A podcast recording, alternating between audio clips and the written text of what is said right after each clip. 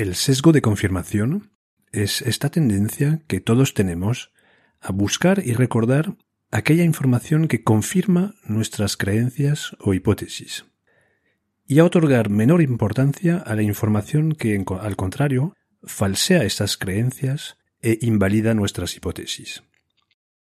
Esto es importante que lo mantengas en la cabeza cuando me vas a escuchar leer un artículo que menciono en este episodio.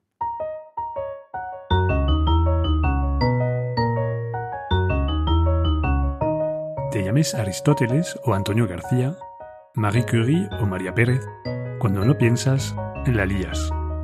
Todos necesitamos un espacio donde entrenar y fortalecer nuestro pensamiento crítico. Esto es, tu rincón de pensar.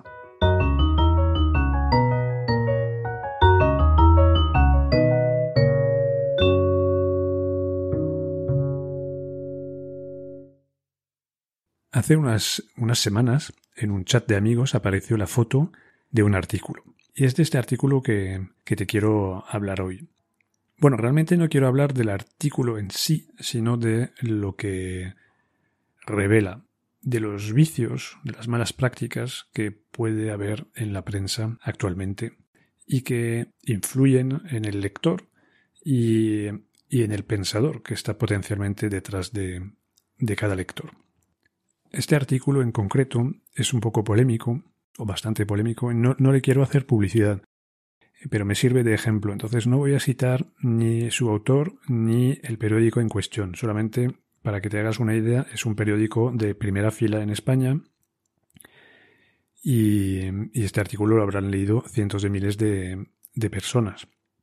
Entonces tiene una cierta, un cierto impacto pero no quiero entrar en una polémica con el autor porque no es lo que él escribe concretamente en este artículo que me interesa, además sería algo injusto porque le desconozco, no he leído otra cosa suya, y un mal día lo tiene cualquiera, pero me gustaría utilizar este artículo como ejemplo, no hacer una condena de este periodista en concreto, o de este periódico en concreto, sino hacer una condena de esta práctica, de esta ligereza. Entonces, para, sin, sin más eh, dilación, voy a leerte parte de este artículo. La primera parte la voy a leer de manera textual y después te voy a hacer un pequeño resumen. Empezamos con la parte textual. Dice, la ecuatorial de nuestra era ya no es entre derecha e izquierda, ricos o pobres, ni por supuesto entre blancos o negros. Es entre el fútbol masculino y el fútbol femenino. Entonces, esto es el planteamiento del artículo. Una división del mundo en dos bandos, los buenos y los malos, y, esta nueva división que propone es, se hace de manera tan trivial que se hace entre, bueno, bueno, las cosas eh, como son. Eh, cualquier división de este tipo no tendría ningún sentido, que el criterio sea trivial o no. Eh, no se puede dividir el mundo entre buenos y malos, porque, porque no es. Es un maniqueísmo que, que es muy eh, reductor. Todos tenemos facetas eh, blancas, negras y muchas también en, un degradado de, grises. Eh, no es tan sencillo dividir y clasificar a las personas. Todos los males de la sociedad no vienen de los mismos. Toda la bondad de la sociedad no viene de, otros. Eso para empezar. Pero después te voy a leer algunas eh, todo el artículo consiste en entonces dar los puntos a un bando y a, otro. Puntos buenos para el bando del fútbol masculino, puntos negativos para el bando del fútbol femenino. Y entonces empieza diciendo, eh, repartiendo las características entre esos dos mundos. Para él el fútbol masculino es el Madrid, es ganar, es un estado que se defiende, y el fútbol feminismo, eh, femenino perdón, es guardiolismo, es decir, eh, Barcelona. Es eh, quejarse del árbitro, es querer romper un Estado, es victimismo. Y a partir de ahí hace toda una serie de separaciones. Del lado bueno está ir a misa, los diez, los diez mandamientos, el Padre Nuestro. Del lado malo está tener valores, está los derechos humanos, está la canción de los Beatles Imagine, que se opone como al Padre Nuestro, como si fuera una cosa eh, que alguien se, habría equiparado alguna vez en la vida. Y después, en el, lado, en el lado bueno está el talento, el esfuerzo, el mercado, la libertad, la responsabilidad. Y el lado de los malos está el colectivismo, la subvención, pretender vivir como si los actos no tuvieran consecuencias y el veganismo. Y bueno, dejo algunos otros detalles, eh, pero yo creo que así te haces una idea un poco de la, del nivel, del nivel y de la seriedad o la ausencia de seriedad. Entonces, yo no digo que esto no se pueda escribir, que cada uno escriba lo que quiere y si encuentre un periódico que está dispuesto a publicarlo, pues que lo publique. Pero lo que me molesta, eh, y ahí no es eh, responsabilidad del periodista, sino del periódico, es que esto aparezca en una sección de opinión. Y esto me molesta porque eh, la palabra opinión, y como ya lo he tocado en algunos otros capítulos, las palabras tienen un, sentido. Y cuando ya perdemos eh, la perspectiva y empezamos a meter distintas cosas debajo de una misma palabra sin criterio ni seriedad, eh, llega la confusión. La confusión al principio sobre las formas y después se traslada al, al fondo y al pensamiento. Cuando perdemos el rigor de usar las palabras eh, de manera adecuada, ya no somos capaces de articular bien un pensamiento. En este caso, el problema es que cuando un lector lee en un periódico presuntamente serio un artículo eh, de pura fantasía, eh, pero lo encuentra en una sección de opinión, piensa que opinar es decir cualquier cosa, desde el, yo. Es una especie de, equiparación entre opinión y eh, subjetividad más, la subjetividad más absoluta.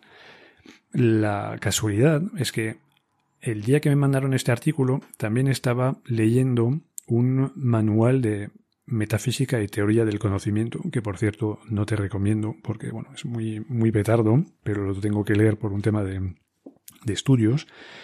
Y, y, voy a, leerte algunos eh, pasajes de este libro porque define, dedica una parte a, a, lo que es la opinión. Entonces, bueno, te, menciono el autor porque le voy a leer y no, no quiero atribuirme su sabiduría, que es Alfonso García Nuño. ¿Y qué, nos, qué aprendemos eh, sobre la opinión en este libro? Pues te leo unas, unas unos primeros extractos. Una situación que no da lugar a la certeza, en la que dos posibles juicios están en contradicción, y por ello da lugar a la duda, pues esta situación puede ser ocasión para que, en vez de vacilar entre uno u otro, nos decantemos por uno de los dos. En este caso estamos ante la opinión. Es decir, eh, te encuentras en una situación de complejidad. Eh, no hay una clara determinación de lo que es la verdad y, lo que no lo es. Entonces, pues tú puedes optar por dos opciones. Una, mantenerte en la, la, duda, que es lo que dice el autor, vacilar entre uno y otro, que son esos dos polos que, donde podría estar la, la verdad, pero no sabes cuál es, o tú puedes decantarte por uno de los dos y expresar una opinión. Dices, hay A, hay B, la verdad está o en A o en B, no sé, no puedo demostrar que está en A o que está en B, mm, pero en lugar de quedarme en la duda, voy a optar por algo. Voy a tener una opinión. Voy a decir, yo creo que la verdad está detrás de A. No lo puedo demostrar, pero creo que está ahí. Y el autor eh, subraya un poco esto cuando dice, cuando opinamos, asentimos a uno de los dos puntos que entran en contradicción, con el temor de poder equivocarnos. Eso es súper importante. Cuando hablamos de una opinión, debe incluir la humildad relacionada con el temor de poder equivocarnos. Sabemos que existen A y B, optamos por A, pero no sabemos si es cierto o no. Entonces, en un artículo de opinión siempre debería notarse esta humildad. En algún momento se deberían mencionar, mencionar los dos polos y después justificar por qué se elige uno. El, autor insiste, dice, no se puede opinar y estar cierto a la vez de algo. Y a mí me consta que en muchos artículos de opinión se transmite una falta certeza. Y, eso es engañoso. Es engañoso y transmite al, a la opinión pública, a la ciudadanía, que opinar es, decir, lo que, uno, a, lo que a uno le apetece. Sigo leyendo eh, al, autor.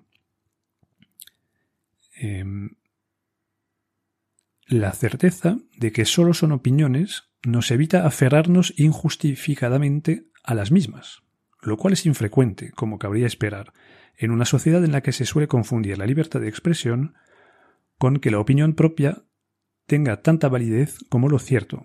Ahí el autor mete el dedo sobre el problema.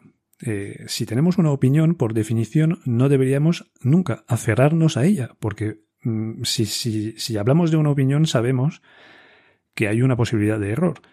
Y entonces yo tengo la opinión que A, pero no pierdo de vista que podría ser B. Y entonces cuando eh, alguien viene y defiende la posición B, no le puedo, no me puedo tapar los oídos. Le tengo que escuchar porque me va a dar su opinión, es decir, su, los motivos que le han hecho decantarse por B. Sigo leyendo. Como lo que nos lleva a la opinión no es la evidencia, sino que es la voluntad, y ahí te comento, es, es tú ves A y B, no hay una evidencia que es A o B, tú es un acto de voluntad, tú optas por algo. Entonces vuelvo al texto del autor, sino que es la voluntad la que nos mueve este tipo de afirmaciones van fuertemente tenidas de nuestro propio deseo, querer e interés. Eso lo entiendes, de que si tienes que optar por A o por B, cuando optas, cuando eliges, por definición estás guiado por las cosas que te gustan, la realidad que te gusta que fuera eh, la verdad. Entonces, eh, no hay, es difícil mm, defender que hay una pura objetividad. Cuando existe esta, incertidumbre y te decantas por una opción, mm, por definición eh, va a ser la opción que te gusta más. Y es defendible, quiero decir, todos tenemos nuestros, nuestros gustos, pero lo que no podemos hacer es obviarlo y elegir A en frente de B y porque lo hemos elegido disfrazarlo de verdad. Eh, si, fuéramos convencidos de esto, ya no es una opinión, es una certeza que defendemos. Y ahí también nos, exponemos a, un ridículo mayor, si, o, que alguien nos diga que entonces hemos mentido, porque decir que algo es, cierto para que después se descubra que no es una mentira. En la opinión no, no puedes, no, en principio no debería haber mentira, porque eh, siempre que no esconde que existe la posibilidad de B, si defiendes A, pues te puedes equivocar. Pero ahí está lo que ya hemos dicho, la humildad de reconocer que te podrías estar equivocando. Y el autor subraya este punto de humildad en una última frase que te quiero leer, cuando dice, cuando una voluntad no está puramente ordenada a la verdad, fácilmente las opiniones pueden estar distorsionadas. Por ello, en el conocer, también en el momento de opinar, es necesaria la humildad. Esta es la clave. Eh, para pensar hay que siempre tener un, foco de atención puesto en la humildad. Eh, según que estemos hablando de algo, eh, de una certeza o de una opinión, pues tenemos que tener mucho cuidado a no perder de vista que, existe la posibilidad del error en el campo de la opinión y que por definición está la posibilidad de un error y esto llama a la humildad. Y como ves, el artículo que te he leído eh, no es precisamente un, eh, un artículo que desprende mucha humildad, todo lo contrario, es alguien que pretende dividir el mundo desde su propia persona, eh, hacerse él mismo la encarnación del criterio ético, eh, transformarse él mismo en la frontera entre el bien y el mal, porque divide el mundo entre lo que le gusta, lo que no le gusta, todo lo que le gusta está bien, todo lo que no le gusta está mal. Y no lo justifica de ninguna manera. Entonces es un artículo que puede ser divertido, puede ser lo que quieras, pero no es una opinión. Ya estamos de acuerdo que no es una opinión. en el libro rescato una frase más que me parece interesante. Dice el autor el verdadero respeto a la libertad de opinión ha de ir ligado a la búsqueda de la verdad. Y por ello, no es tolerar, quiere decir, la libertad de opinión no es tolerar que otro opine de manera distinta, sino que al, respetar al otro y su búsqueda de la verdad, se entra en diálogo con él. esto también es súper importante. Cuando en una sección de opinión deberíamos leer artículos que son manos tendidas para el diálogo con otras personas que obviamente tienen la misma humildad y la misma eh, honradez intelectual. no se trata de tender la mano para que alguien te dé un golpe con un, con un, palo. Eh, un golpe con un palo al que se asemeja un poco el artículo que te he leído. no se trata, no se trata de eso, pero en los, en los periódicos, cualquier sean sus influencias eh, ideológicas, deberíamos encontrar artículos de opinión que forman el lector en esta humildad y esta necesidad de acercarse a la argumentación eh, no perdiendo de vista que puede existir otro punto de vista y que todavía no sabemos cuál es la, la verdad detrás de un, de un asunto y considerar que en humildad todos avanzamos en búsqueda de esta verdad. Pero eso es incompatible con esto de sentar cátedra y decir lo que está bien, lo que está mal. Que no estoy diciendo que no existe el bien y el mal, pero que decir no se puede hacer a la, de manera tan ligera como en el artículo que te, que te he leído. Entonces, bueno, esto era el, propósito de este, de este podcast, eh, de este episodio.